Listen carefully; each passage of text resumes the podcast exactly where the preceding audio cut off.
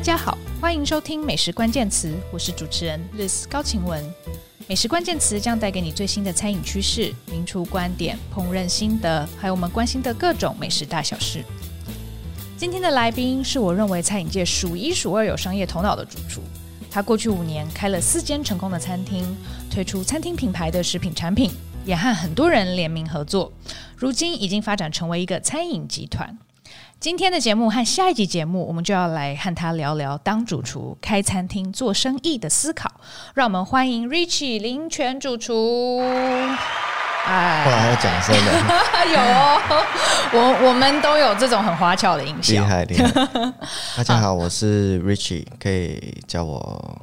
Richie 就好，叫 Richie，叫我 Richie 就好。好林权，林权，权，对林权。好，那大家可能已经常常看到 Richie 主厨上各种媒体报道哦。那 Richie 是怎么样成为一位主厨的心路历程？我先前也访过了，在二零一对，我八们二年，零一八对，二年的时零候一八年聊了很久，对写了一篇很长，非常很棒。长，对。然后对啊我为了准备今天的访谈，我又拿出来看一次，还是觉得很热血，这样子会会会起鸡皮疙瘩。对啊，我每次分享都觉得，其实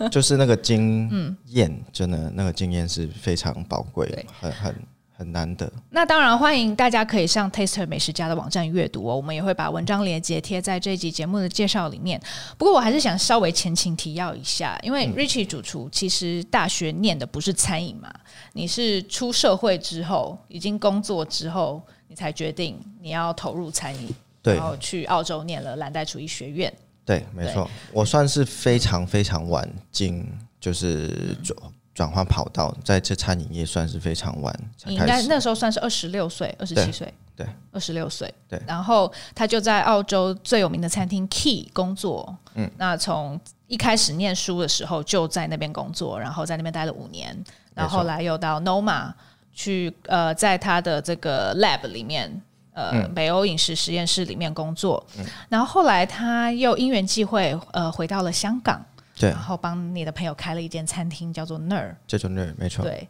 那也就在那个时候，你开始着眼于台湾，对不对？你想来台湾没错开餐，厅没。错。对，所以那个时候差不多是二零一三、二零一三、一二零一四、二零，二零一四，呃，那是二零一四年那是初开的。 OK OK 然后我在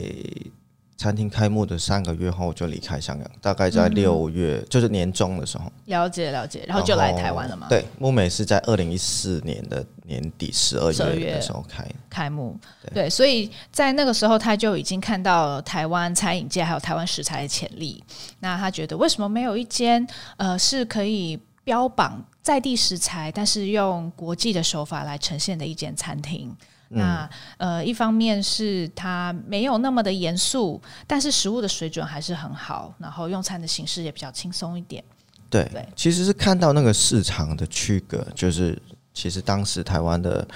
餐饮市场，其实我觉得它是非常被低估的。嗯，在国际上，我我我的意思是，嗯嗯，在国际上，我觉得其实条件台湾本身的条件非常好，然后其实大家非常喜欢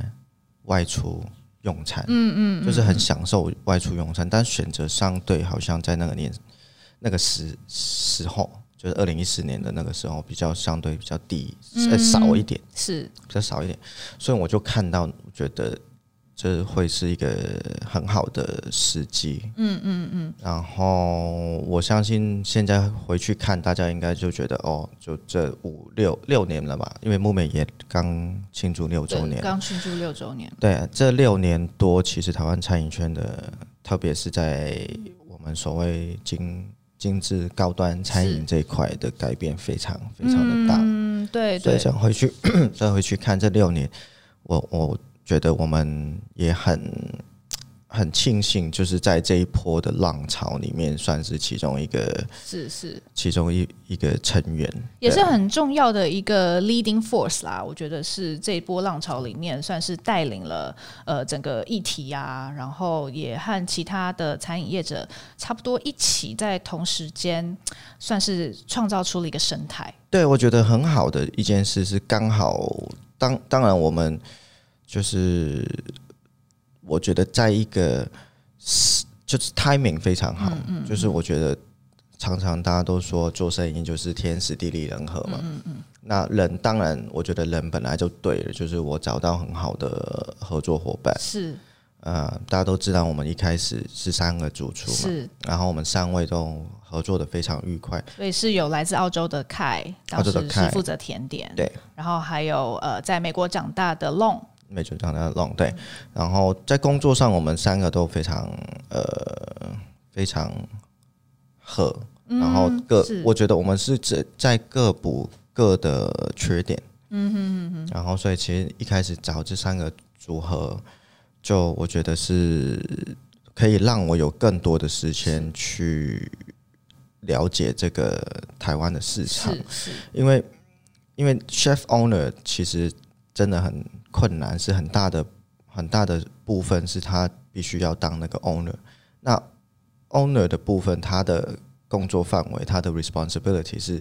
很多时候是跟主厨，我觉得在我的看法是、是冲突的。其实，嗯哦冲突吗？对对我觉得这部分我们等一下来好好聊。对啊，不过现在先回头看 m 美从开始到现在哦，算是很快就站稳脚步了。尤其是如果说以从餐饮评鉴上面得到的成绩，呃 m 美是二零一七年就入围亚洲五十最佳餐厅，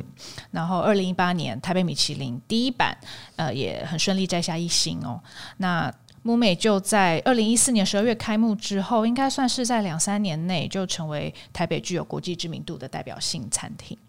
那 Richie 你自己怎么看待木美一路走来的过程？你觉得你做对了什么事情，或者做错了什么事情？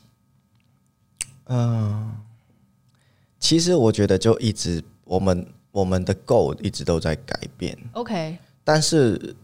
我觉得有一个不变的，就是我前面我其实我前面提到说，我们我觉得台湾的市的市场有点比被低估嘛。那其实如果我再延伸一点说的话，我觉得这是我那时候觉得是台湾是可以容纳更多有国际标准的 OK 餐厅在。是然后其实我觉得那个市场是存在的，但是但是当然不可能说完完全全把国外有的东西放进来，它就一定会成功。但我觉得还是要有一一点，呃，就是要为了台湾的市场会需要一点点稍微改变一点点去，因为当时台湾并不是这么多国际的旅客会为了吃餐厅来确实来旅游，但我们看到这个可能这个趋势在过去三四年 是是蛮蛮明显的改变蛮多的。嗯嗯嗯，在在在大家还可以去旅游的 时候，去现在讲年去到年不算，这点有点心酸了对。对对对，嗯嗯、呃，对啊，所以我觉得其实一直以来我们我啦我自己个人也是，因为我觉得第一个就是 aim high，就哦，OK 我们、我们不是说啊我要当，当然我不是说哦我我开一个餐厅，我想要当台北最好的餐厅，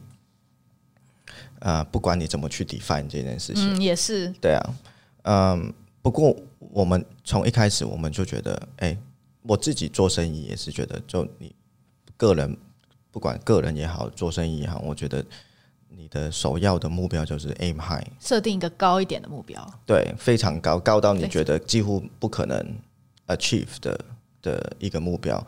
就是我觉得有一个 quote 嘛，就嗯 aim high、even if you missed，嗯哼嗯 Mm-hmm, you still land among the stars or you you might hit a star。嗯 Mm-hmm, 嗯，就是对我觉得这是一个很好的 quote，就是你 aim high 嘛，就如果如果真的你尽了全力，然后失败了，但是还是会落在不错的不位错置的上。位置，就是说你把目标设定得高一点，你望得远一点，那就算你最后没有达到，诶，其实还是会比你原本预期的那个位置要再好一点。对，没错。嗯如所以果我们你一一开始开嗯始的的的目目的就是、呃目标，所以目标就是我是就是设的很高。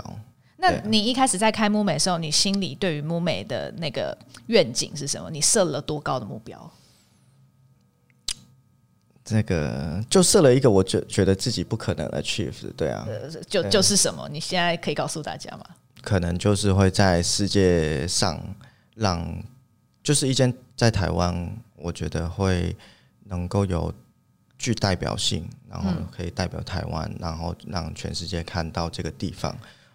呃的餐饮的的一个，我觉得它是一个工具，物美是一个工具。嗯，其实我我们其实很多时候在聊关于木美的时候，我都会说，我那时候为什么会改这个名字？嗯，如果我们有一些熟悉或者是看过我们以前的访谈的人，是可能会知道木美的名字的由来就是有两个含义嘛，是一个是我妈妈的名字，另外一个是呃，木美其实是台湾的拉丁文的梅梅花，嗯，然后它是一个象征，代表、嗯呃台湾的一个花，就是因为它嗯是台湾的国花，是所以那时候其实我在设定这个名字的时候，哦，就已经有就已经有这个想法，对 OK，就是它就是要，嗯，这个餐厅就是希望大家会想到哦，木美就是台湾原来有一间在国际标准或者是在水准上面是完完全全不会输给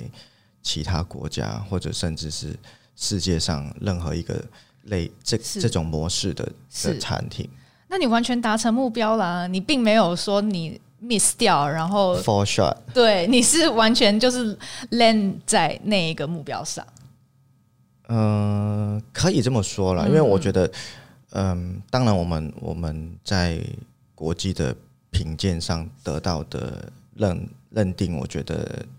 在在这个层面上来看的话，的确是的确是我觉得达到这个目标，对啊，嗯嗯，比如说我觉得最贵最具代表性的应该算是亚洲五十大嘛，是世界五十大，然后这个国际的奖项，那我们连续四年都在上面，所以是我觉得这个对我们来讲是一个很具代表性的、是，被认同的一个奖项。那你觉得你做了哪些对的事情？你做了哪些对的决策？你现在回头看，或是你一开始在设定这个餐厅的时候，你应该就有很清楚的概念了。我觉得国际观是一个蛮重要的因素。嗯嗯嗯。那当然，那时候，嗯，我我觉得在经营者的角度，我我们是把它设定是一个跟它是我刚刚说嘛，木美是一个工具。嗯嗯。我觉得为什么它是一个工具？我觉得它就是一个可以跟国际沟通的一个工具。 OK，就是我想要把台湾好的东西去呈现给大家看，是然后那我在在这边讲的台湾很好的东西，当然包括很多不同的东西，像人啊，像食材啊，然后台湾的的各方面本身的条件，是呃，居住环境、旅游的条件，我觉得这些都是我自己非常热，为什么会这么热爱这个地方的其中一个原因。那我很想要跟国际上的人分享这个东西，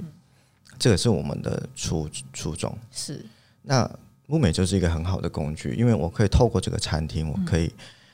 呃邀请很多国外的是朋友，国外的厨师在这个领域上很有呃权威，甚至是很有呃话语权，是呃，很很可以帮我们把这边好的东西呃带给国际上的人，让他们看到台湾。是对啊，所以我觉得我把物美当成是这一个工具，嗯，在这几年一直，呃，一直利用这个，甚至是可以说是一个平台，平台或例发声的管道。，对，利用它去，其实我我一一直以来，我我觉得我们做的并不是在行销物美， OK，我觉得我们在行销台湾，台湾对啊，因为嗯因为像我们出去在国际上的演讲，我每次提到，其实我我每次的主题都是在讲台湾，我、嗯其实我并不是在讲木美，是是因为我我们木美在台湾，嗯，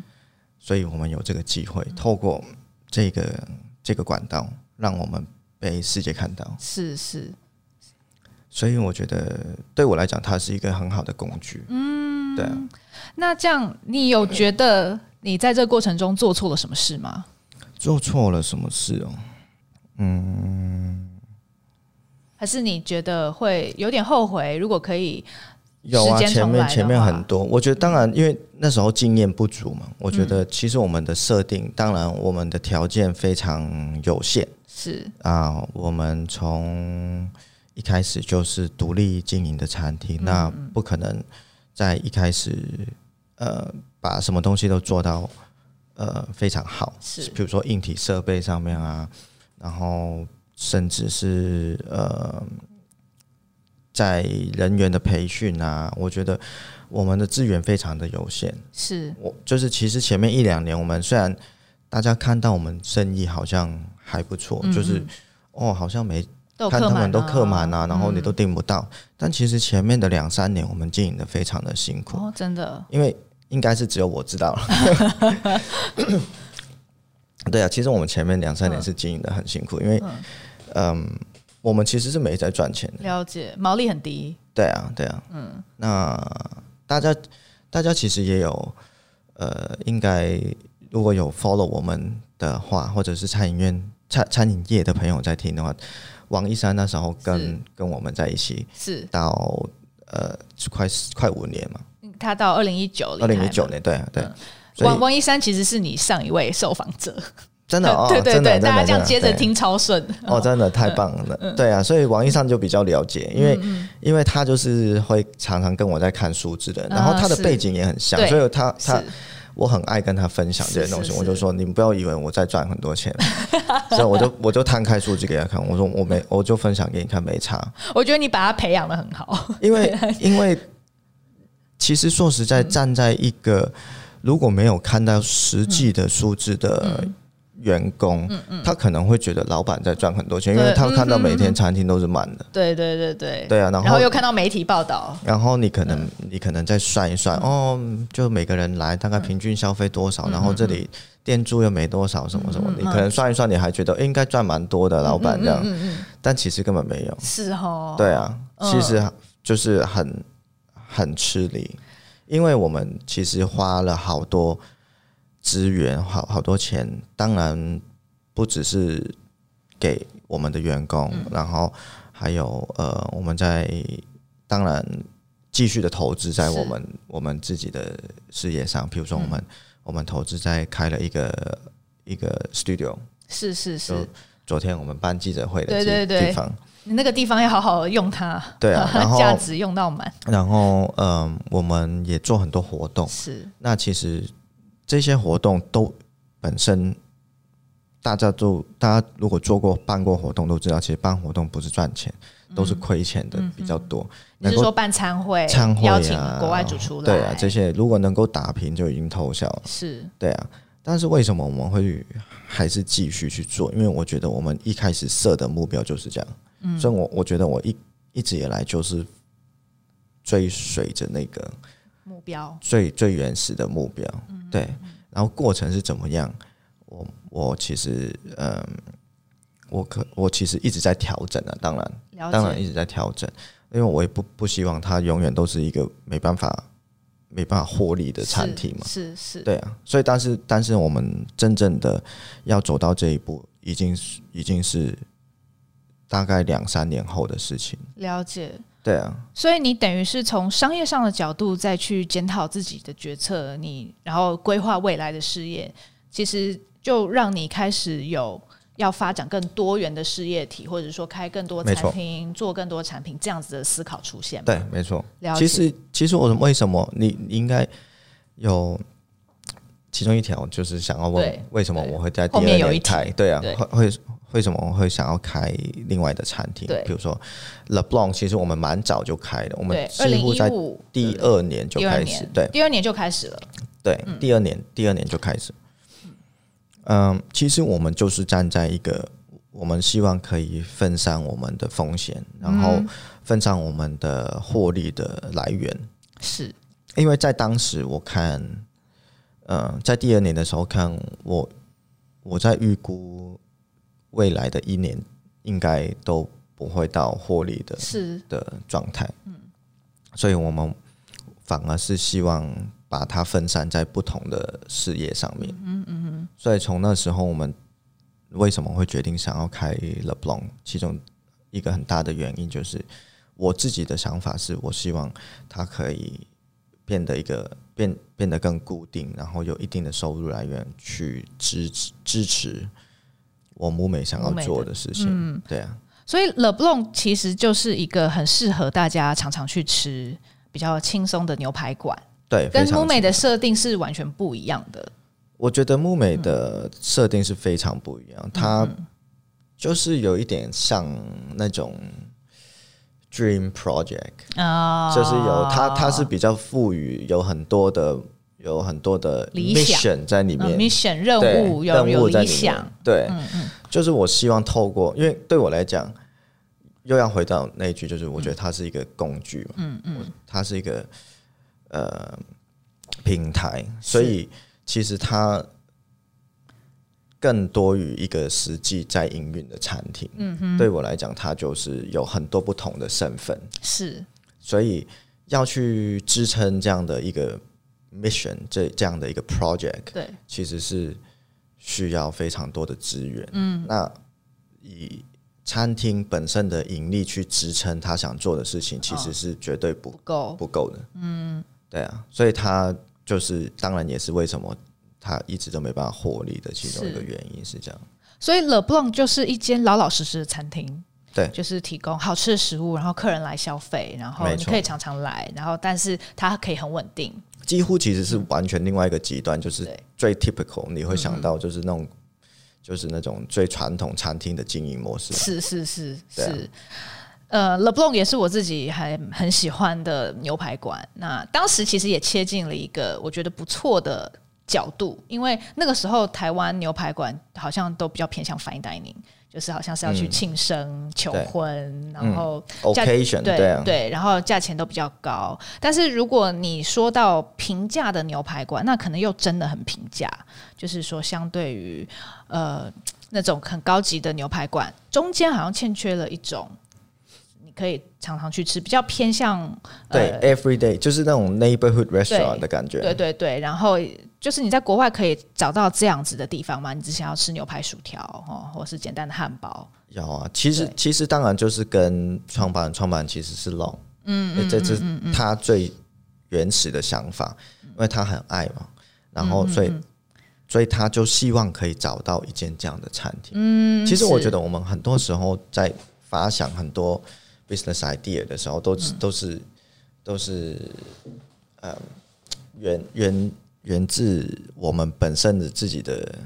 preference，我们自己的需求。是我是们觉得，是哎、我们想要这个东西，但我看不到在这个市场上对，是不是这个 market 其实有它有这个需求在，了解只是没有人提供而已。嗯嗯。那我觉得那时候我们的想法就是这样，就觉得，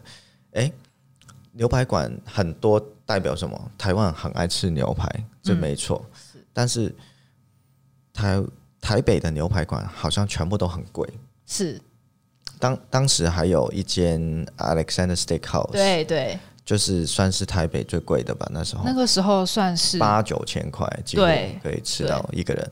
然后，嗯，所以大部分的牛排馆都落在可能三千到四千是左右。那那时候我跟 Long 的想法就是希望，因为台湾最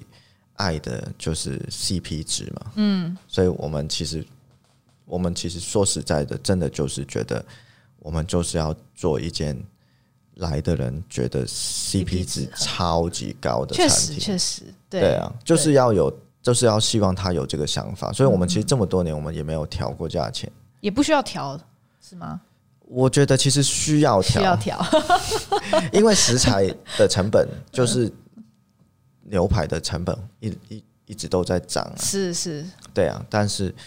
嗯，我觉得这个是我们经营者自己需要就是去决定的一个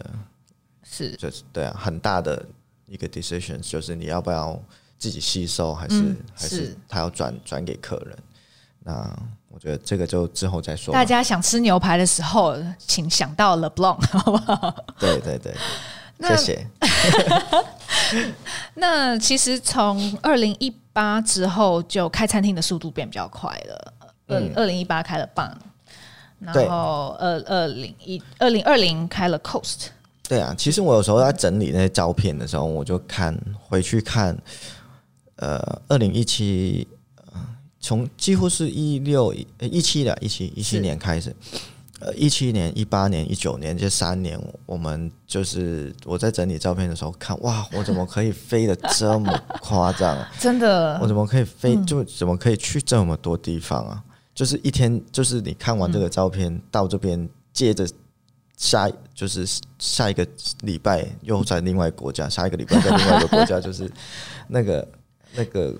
频率是非常夸张。尤其现在是不能旅行的状态，在后疫情时代，看到过往的旅行照片，都觉得啊，那时候以是前对啊，对好像活在另外一个另外世一界个的时感觉。另外一个时空，以前怎么会过这种生活？这对样对对对，但是在二零一七开始也，其实也跟你入围亚洲五十最佳餐厅有关嘛，Fifty Best。对对，有关就开始有非常多的邀约，然后非常多的合作机会。对，非常多的合作机会，非常多的邀约，然后就是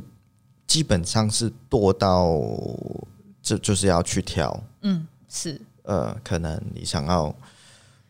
找什么样的对象，然后在哪一个国家，或者是在怎么，你就是要真的去一年用一年去看怎么是样去规划那个行程，然后把就是基本上我在年初我已经大概我记得那两三年都是这样，几几乎在年初，因为五十大在三月嘛，对，都是在三月。然后我大概一一一月、二月就会收到通知，嗯哼，那就就会知道哦，OK，我们今年入围了，所以大概在一、二月的时候，我就会把整年的时间都规划下来，大概哦，已经会排到大概十第四季十一、十二月。就是有什么大型活动啊，要出是国啊，然后什么时候要留在台湾啊，对，要换菜单啊，什么，是就是把全全整年都直接就直接画画起来。那除了你自己在餐厅里面 routine 要做的事情，那些邀约也都是这么早就寄来了吗？一整年？有的是蛮早的，有的是、嗯有的是几乎一年前就会邀请，嗯，或者是差不多在我我会说差不多在年初就会压到年底的，哇哦，大家也对啊都知道主厨们很忙，这样。对对，他们真的会提早很很多时间去邀，然后包括你自己邀别人也是这样子，对我们其实很早就已经想好，就像很多我们的科座，当然很多是很好的朋友，嗯，然后我们在科座的时候，我常常也会重复跟同一个人科座，然后我们嗯会是换不同的地方。是是，我们很多活动都是都是在规划明年，或者是就是差不多是一定是半年以后的事情，嗯，至是少对啊，是是。那这样其实入围 Fifty Best 亚洲五十最佳餐厅，对你来说是一个转捩点，可以这样说吗？还是说是你预嗯规划中的事情？规划中我没有这么厉害， 呃，其实是很很 surprise，说 OK 实在，当然是一个 present surprise，就是嗯很惊，就是非常好的惊喜。嗯嗯嗯，对我来讲，我当然也没有想到米其林会这么快就来到台北，啊是两件都是非常是非常好的消息。那但是对我来讲，我比较说实在，我比较放更多的时间在关于五十大的这这个上面，是因为五十大是一个非常国际化的平台，是跟一个非常国际化的奖项。是那我前面就讲到，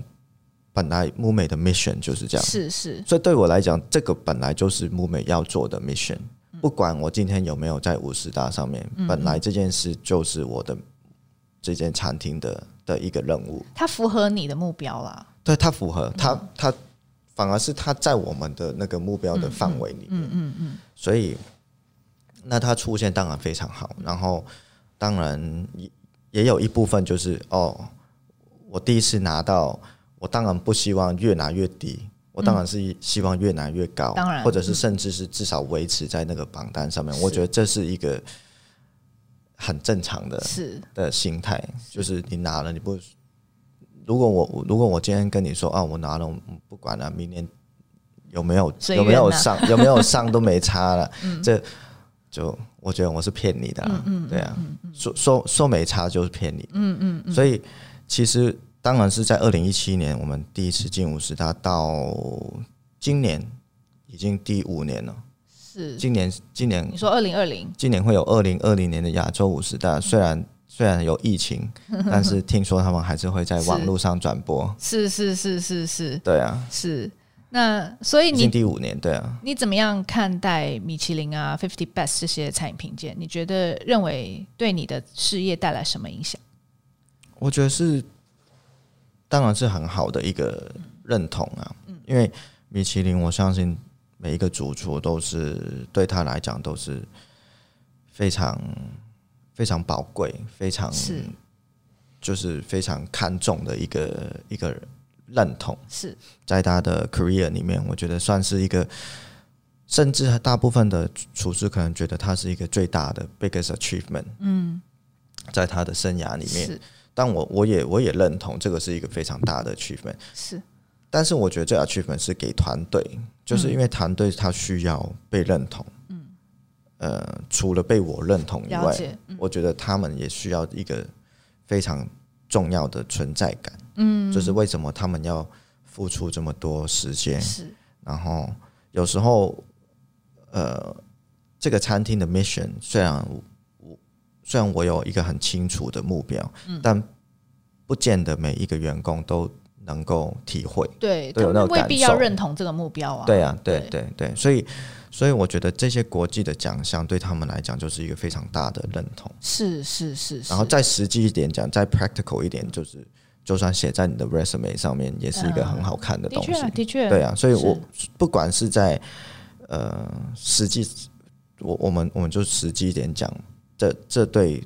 每一个人都是一件好的事情。是是然后这放到再大一点的的的 scope 来看的话，对于母美，对于台湾这个餐饮业来讲的话，就完全符合了我们前面讲的我想要做的这个目标，嗯，的确就是因为因为从亚洲五十大开始到现在，我们其实真的看到这亚洲五十大这大概十年嘛，是在过过去那五年是台就是台北的餐饮是在国际上受到最多的瞩目，就是很多人会为了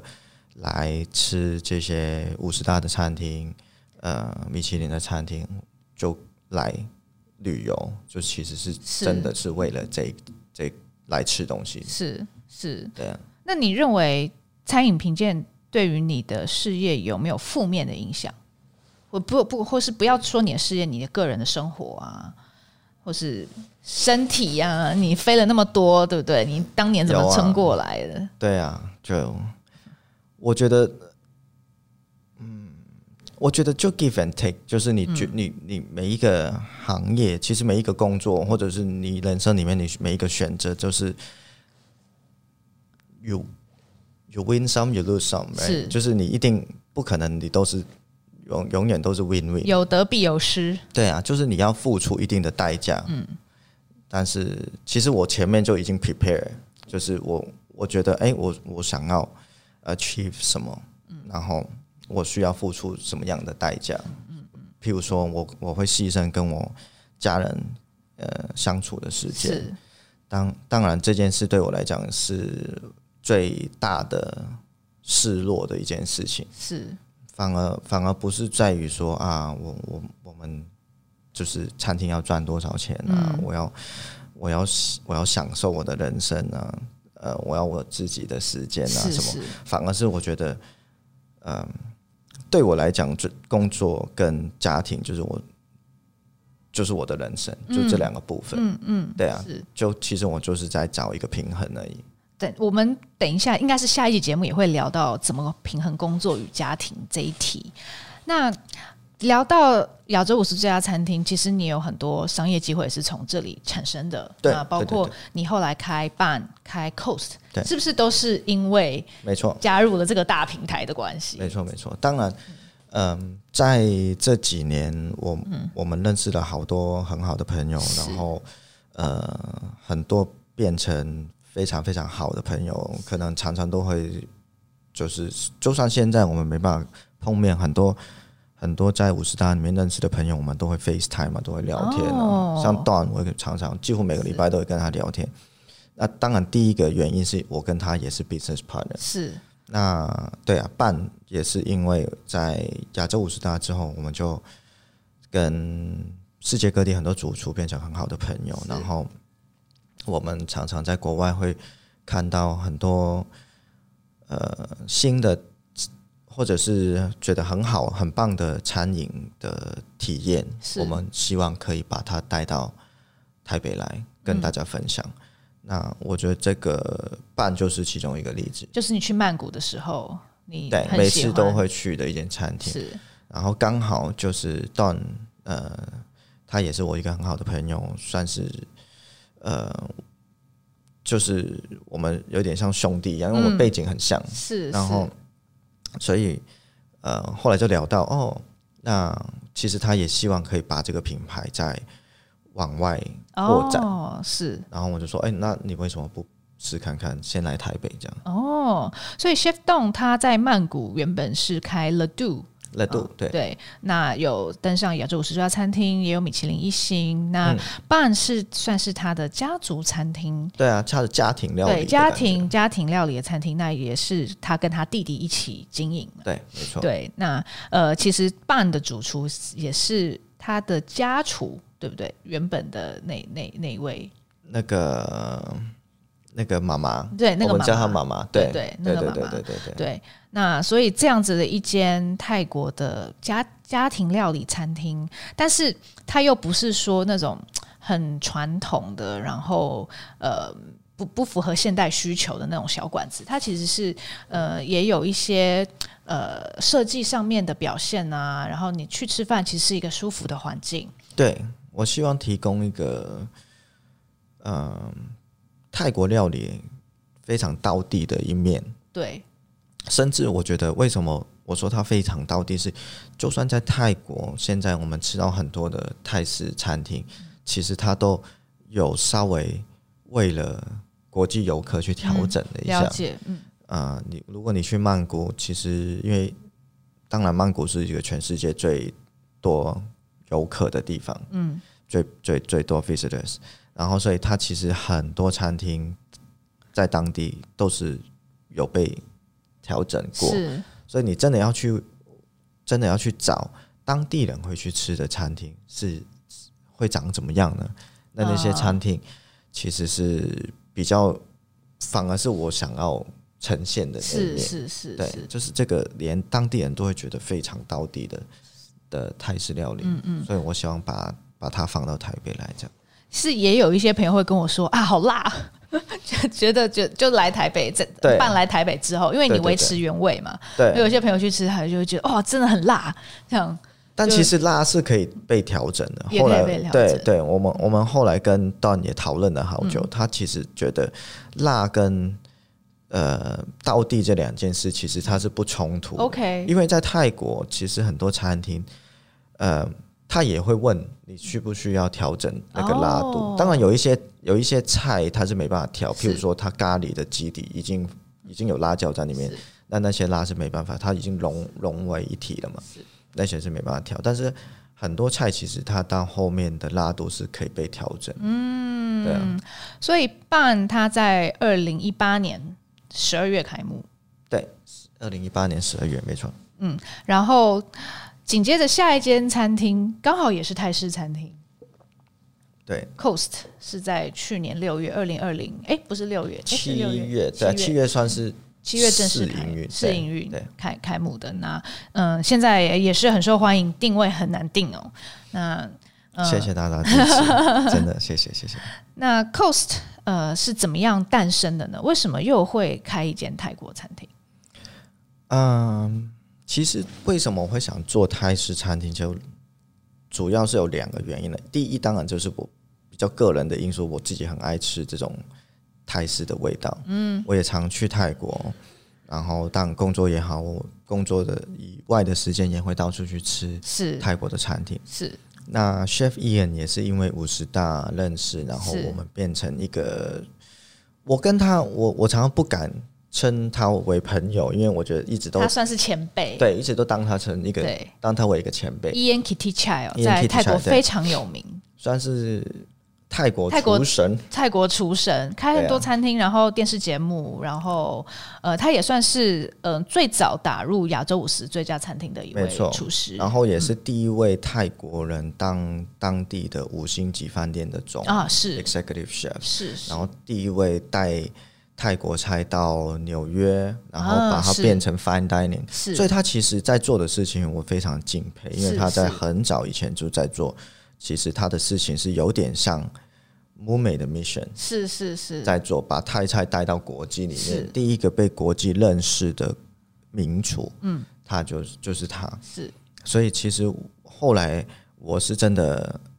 我也不知道为什么我会有那勇气去找他，就所以是是你 propose，对啊，我 propose。其哦实我先 propose 就是说，哎、当然我我我会去他餐厅吃饭，然后有一次我就去他餐厅吃饭，我就是就其实好几次的经验都非常惊艳，嗯，然后我回去就是跟他说啊，我真的好喜欢他的菜，嗯，然后当时，呃，为什么会开这个餐厅呢？另外一个原因就是我刚刚讲到的个人，我自己很喜欢嘛。第二是我觉得泰泰式料理这种东南亚风味辛辣的，不管泰菜、越南或者马来西亚或者是新加坡上 Jimmy 在做的菜，是其实我觉得在台湾非常，在在接受度很高这几年，我的看法是，我觉得他们有非常大的成长的空间。 ，OK OK，当然，这个市场的成长空间，我觉得它里面包含了不同的价位在里面，嗯有是有是比较平价的，可能是上半呃平均消费大概大概几百块，然后是是一种比较呃亲民，大家每天都可以去的对餐厅，到稍微呃中高价位是一点点的餐厅。 然后我觉得这个市场在台北应该，甚至在台湾应该是这接下来这几年，我应该，嗯，我我的看法是应该都会有非常大的成长的空间。了解，你觉得会越来越多？我觉得会越来越多。嗯嗯因为我我自己觉得台北的天气，特别是在台北，其实这也是我常常在很多跟很多业者或者甚至是百货公司的一些呃业者，他们在招商的时候，是他们有很多策略，因为他们对分析这餐饮业有一套啊非常独特的看法。是然后我是总结了很多很多大家的看法，觉得其实东南亚料理在台湾应该是一个非常、呃非常有潜力的的的市确场。实，而且现在连超商卖火锅汤底都出现拉萨哦。对就啊，是你对去看桂冠出了拉萨汤底这件事情，就表示这种东南亚风味其实已经是很可以融入台湾人的日常生活对中对了。对，因为其实我觉得你看百货公司最准嘛，百货公司是最多人流的地方，最集中的地方，然后当然也是就是呃一级战区嘛，就是好的品牌才可以留在那边。是所以他们选品牌的时候，其实你可以看到一波一波的趋势。像我刚来的时候，大部分都是不是西餐就是日本料理呃是为主。日本料理非常多，居酒屋啊，不各式各样的日本料理，拉面啊，呃，炸物啊，就反正都是日式为主。是然后大概在三年前左右开始一波港式的，哦如果大家有在看餐饮，会觉得哦，好多港式哦，点点心啊，什么天好运嗯啊，点心的一波，然后呃，当然是烧腊、啊，就是港式是饮茶餐厅啊，呃，非常多，是一就开很多粤菜，呃对粤菜嗯然后又一波，然后那接下来呢？接下来会是什么？嗯嗯，我觉得这一定会一直有大，你会看到一个大趋势，就是那大趋势是什么？是那我觉得这大趋势大概在现在常大家看到就是，我觉得泰式或者是东南亚的料理，东南亚哦东南亚风啦，是，对啊，会是一个接接下来的趋 势。所以你会去找百货业者聊天，我会啊， 真的，他们会找我，我他们会也找会他，你也会找他，对啊，因为我我我就觉得很有趣，我很喜欢了解他们的看法，嗯然后当然也有一些业者，就有我我有一些顾问是特别在呃在这个行领域里面，嗯然后我也会常跟他们碰面，想要知道就是不管这个行这个趋势对我来讲现在有没有对用，但是是我我还是希望去深入的了解台湾嗯嗯的这个嗯餐饮的市场，所以我嗯基基本上在固定的时间都会找他们去了解一下趋势啊，然后大很家有趣诶、大家的业绩啊，是是整体是的感想啊，是是。对啊对啊，那顺便问你，所以现在台湾餐饮真的很火热吗？业绩真的很好吗？要看每一间，就是我觉得是要看每一个餐饮的形态。嗯，当然有一些体量量体很大的，是我觉得还是会受到影响，然后是是哦非常依赖国际观观光光游客客的也会被影响是到，是是，因为的确有蛮多餐饮的，呃。餐就是那种餐厅是是依赖很高比例的嗯观光是游客，了解像木美其实也是其中一个。然后嗯，但是一般来讲的话，平均我觉得是比去年同期来的好。 OK，大部分我我我听到的数据，大部分都是比同跟去年比，反而是还更好。嗯，是是是是。那你现在已经开了四间餐厅嘛？那你开一餐开一间餐厅的决策过程是什么？你会做哪些决定？然后你会从哪一点开始考虑起？从哪一点开始考虑你起？有一个起点吗？你通常会从哪一点下嗯开其始？实我觉得我的想法非常多，欸就是你现在问我有没有十个 idea 可以开的餐厅，我有，哦，真的吗？只是我没有那么多钱而欸已。 那那随便讲一个你你想开的餐厅，随便讲一个我想开的餐厅哦。其实我还蛮想开素食的餐厅的，哦、o 嗯 k OK OK 对 OK。对，那但是你总会这嗯如个说比较好猜吧？这这个应该猜得到吧？ OK，对啊，对，但你你你你总会想有一个，比如说你看到某一个店面，你觉得不错，或者是说你想要跟谁合作，也会，我觉得有好几个不同的不同的 trigger，就是会让我去做这个做这个决定。有时候是看到一个店。然后会觉得哇，这个店太好，它很、嗯就是它很适合做什么，然后、呃，它可能条件也不错，对，嗯呃，我觉得租金还不错，各方面的条件很好，然后就可以把一个我像我讲的，譬如说我脑脑子里面其中一个嗯 idea 很适合放进去的，是是然后他们有 match，、就是可能就会真的会去做。嗯嗯。那另外一个是，我觉得就反过来，就是本来我我就已经有这个 idea，嗯，然后就一直去找合适适当的时机去、去把它变成嗯变成实际的项目。你要 cook 比较久这样子，嗯，我觉得要看，要这我不是迷信还是什么，但是我有时候真的就是天时地利人和，是然后然后刚好有那个机会发生，所以为什么我说你要我讲十个，我马上就有，因为我其实我不止十个，就非常多嗯的 idea，、因为我觉得不会每个都做到啊，嗯因为 idea 也不值钱啊，就多想几个嘛，没关系啊， 哦因为我常常都说 idea 也不 值钱，值钱的是那个 execution。哦，有我道可以理嗯送十个 idea 给你，但你做得到，你再你再再说嘛。哦，OK OK 对啊，没 OK。没有关系啊，idea 都是 free free to share。啊，那大家欢迎去找 Richie 主厨要 idea，哦嗯真的真好的，不好我常 常我跟每个人都是这么说，我说 idea is idea is free to share，因为 idea 不值钱，真的。对啊嗯你，觉得要做出来才是最困难的，做出来才是才是那个厉害的地方嗯嘛，能够 execute，就是讲出来都很简单啊。嗯，对啊。那你觉得要实践做出来，有没有什么最重要的关键？最重要的关键有好多、哦、挑，就是我觉得你的意思是打造一间成功的餐厅吗？还是也可以，对我们也有我我也想要问你，一间成功，一间餐厅要成功，要具备哪些条件？其实这个问题也蛮难，因为我觉得我们我现在每一间餐厅它的功能有点不太一样，不一对对，嗯，对啊。不要过看餐厅的类型嘛。对我觉我觉得当然要符合很多条件啦，就是第一，我觉得餐厅是必须要获利才 OK 才才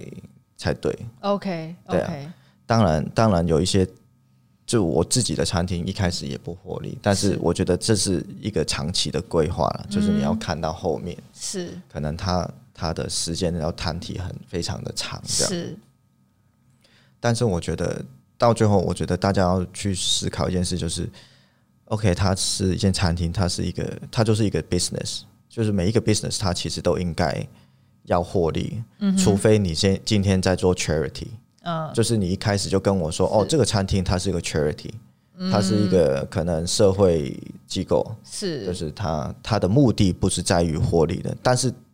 如果你要回答我这个问题，应该要在开之前你就要决定，哦，就是这个对餐厅变成实际的一个一个店面的事对之前，是这个决定就要就要就要定下来，嗯嗯，而不是做到餐厅已经开了，做到一半你对才才去改变，是对，但等于是你在一开始就要设定好成本结构嘛？对，没错。我觉得就是找到，当然你要找到对的市场定位，你要知道你的优势在哪。每一个人，我觉得他的优势不太一样。嗯嗯嗯。呃，餐饮集团它有它的非常大强大的优势。那怎么去 leverage 你自己个人的优势是最大，我觉得是最重要。嗯。特别在独立餐厅里面，我觉得那独立餐厅最缺的是什么？就是钱嘛。是对啊，你做生意其实最缺不外乎就两件事嘛，人跟钱而已。嗯，对啊，所以我觉得独立餐厅最缺的通常都是钱。 OK，那没钱有没钱的做法，那你要怎么做？嗯，那在我自己在思考，我在一开始到现在，那现在当然是比较稳定一点。是呃，我们有比较算是一个事业体，是然后我们可以互相互补一下，然后我觉得这样是一个比较健康一点的的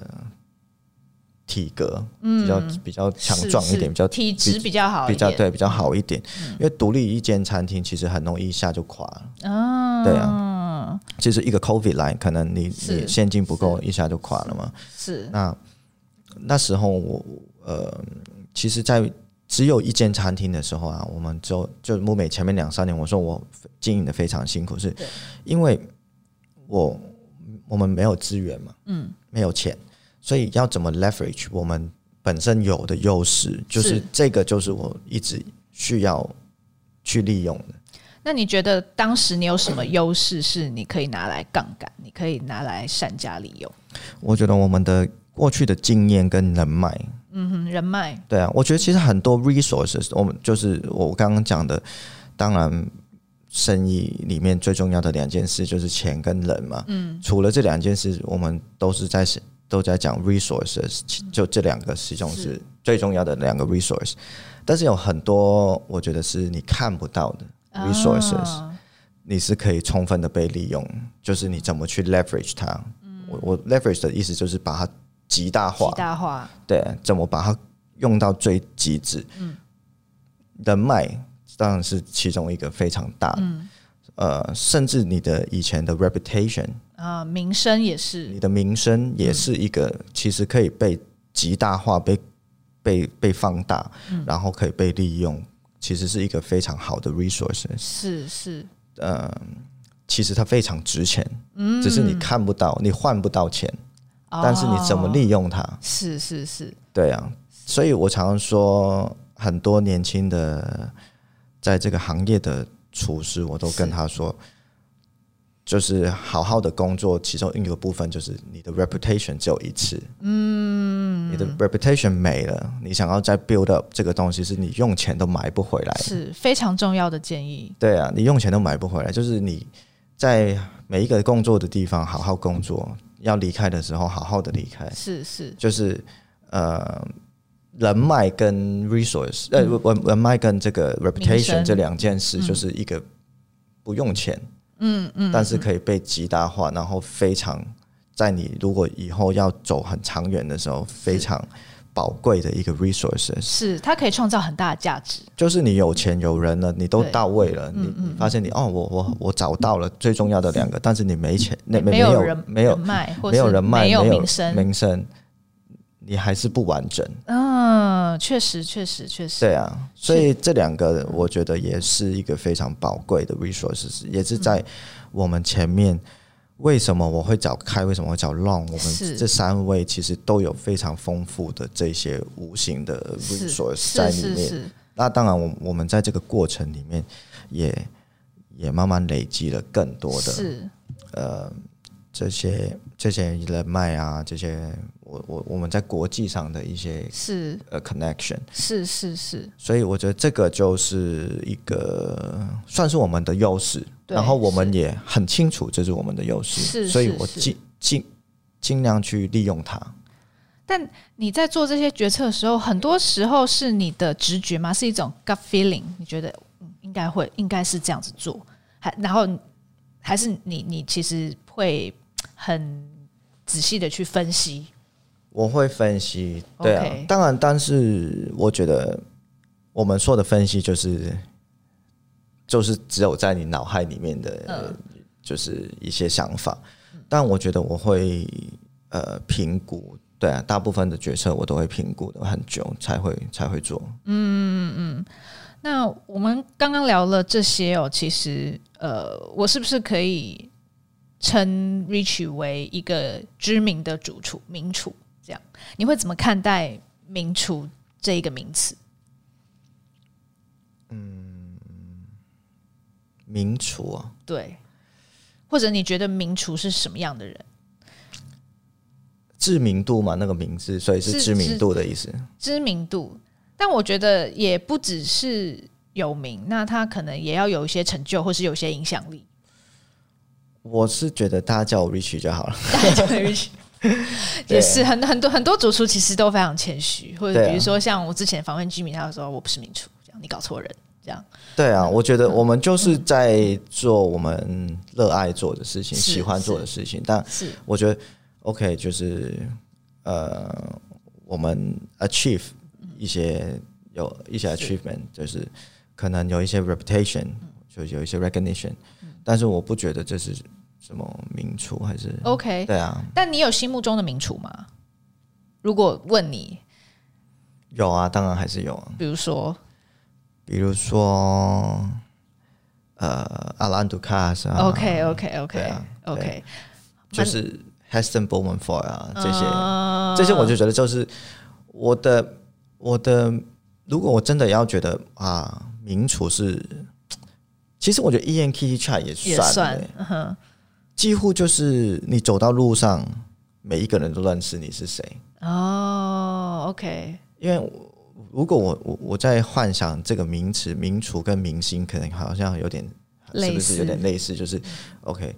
就萧敬腾走在 路上，大家都知道他是谁，哦，至少你会叫得出他的名字是这样。是或者是至少九十九十五个 percent 的人都知道 OK 叫得出你的名字是谁 OK OK OK，对啊他就是家喻户晓的人物对我 household 懂 name 对这样对子，对对对，你认为对这样是我觉民得俗是这样，我觉得 OK 是这样，因为 OK 在我觉得在电视上，我觉得嗯，阿基斯是民厨啊，阿基师，嗯 OK OK 对啊，吴宝春也是民厨 OK，对了解对对对，了解了解几乎是一个 brand，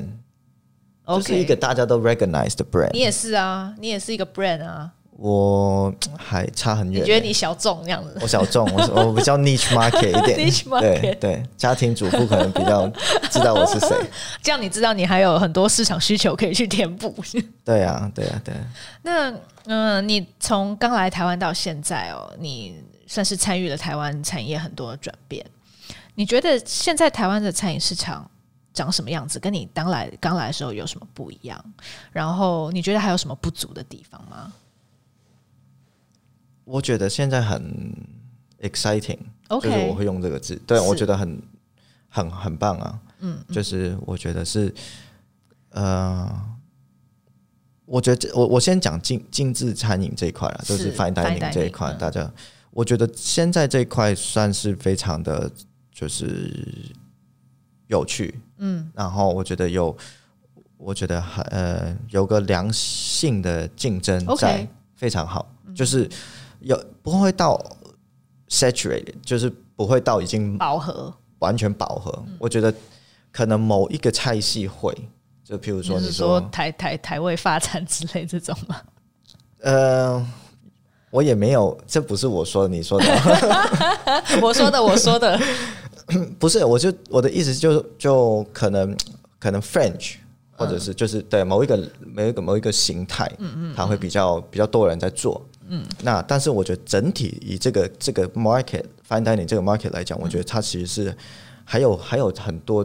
空间可以 OK 成长的， 还 有，OK。成长的空间。对对对，对我觉得是它有它它的 demand 在。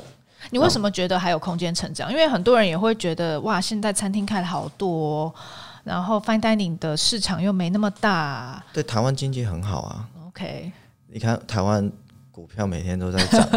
每天都在都在创新高。对，就你看到其实台湾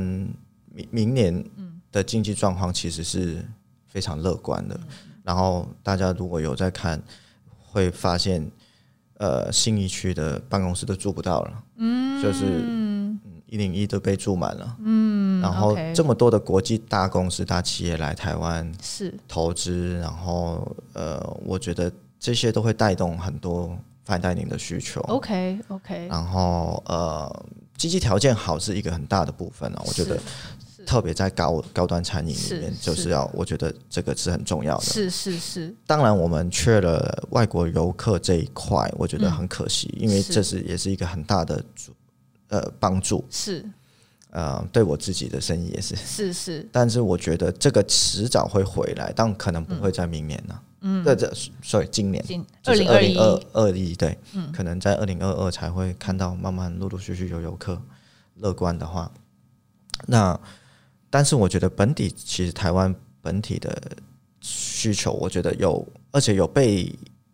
有被打开一点的 OK 感觉。 OK，就我我自己的看法是，譬如说，好像木美好了，木美一开始的客人，其实你会几乎想象到来的人大概会是谁，嗯，长怎么样，就是我常常说，你要看得到，或者是你可以预测来你餐厅的人的样貌，嗯，你要有一个非常清楚的轮廓，嗯，就是如果你有的话，就代表你很清楚你的定位在哪， OK OK 就是哦，我其实我已经知道基本上来的人大概会长怎么样。 OK，他是谁，为了什么目的来，就是我常常说的样貌。所以我觉得在这个里面，我们看到 fine dining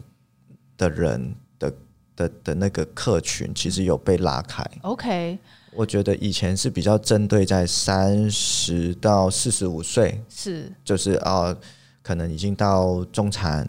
阶级，然后有一点消费能力，然后经济状况比较稳定，是然后有一定的消费能力，也可以去享开始慢慢懂得享受人生、嗯享受美食、享受就会去找好的餐厅吃饭。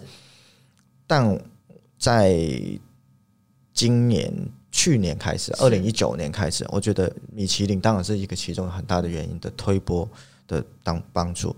你会慢慢看到这种五六千块也好，三嗯四千块的餐厅，越来越多二十几岁的人在里面用餐。我相信你自己哦是常常出去吃饭，是应该也有这个感有觉。哇，怎么来的人这么年轻啊呢、嗯确实对啊，就是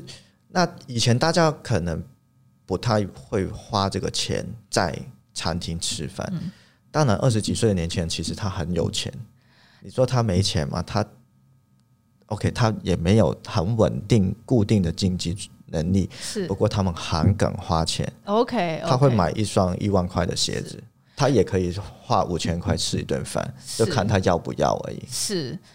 那你说的打开是指年轻人变多了去这种年轻人愿意去接受嗯花这个钱去高高级的餐厅吃饭？OK 的的比例变高了。 OK，那有往上吗？就是更老的人更老的人哦，更老的人就比较少一点，嗯 OK，在我在我自己看到的餐厅比较少。 OK OK，当然，我觉得也有一有一个部分是因为大家没办法去旅行，嗯嗯，然后呃，所以其实这个也是，当然也有好也有不好了。嗯有一些餐厅也是因为这样，所以大家大家也一定会呃留在留在台湾消费嘛。是是是，对啊，对啊，是。好的，我们接下来要休息一下。呃，下一集还要跟 Richie 主厨聊聊，呃，包括他开发产品啊，还有呃，他成立了一个 Mume 的集团，叫 Mume Hos- Hospitality Group。我们要来问问这个这些心路历程，还有他对于疫情的看法哦，后疫情时代餐饮业应该会怎么发展哦。好，那今天呃非常感谢 Richie 主厨，下一集的节目也请大家要继续锁定哦，我们就下周见喽，好，拜拜拜拜。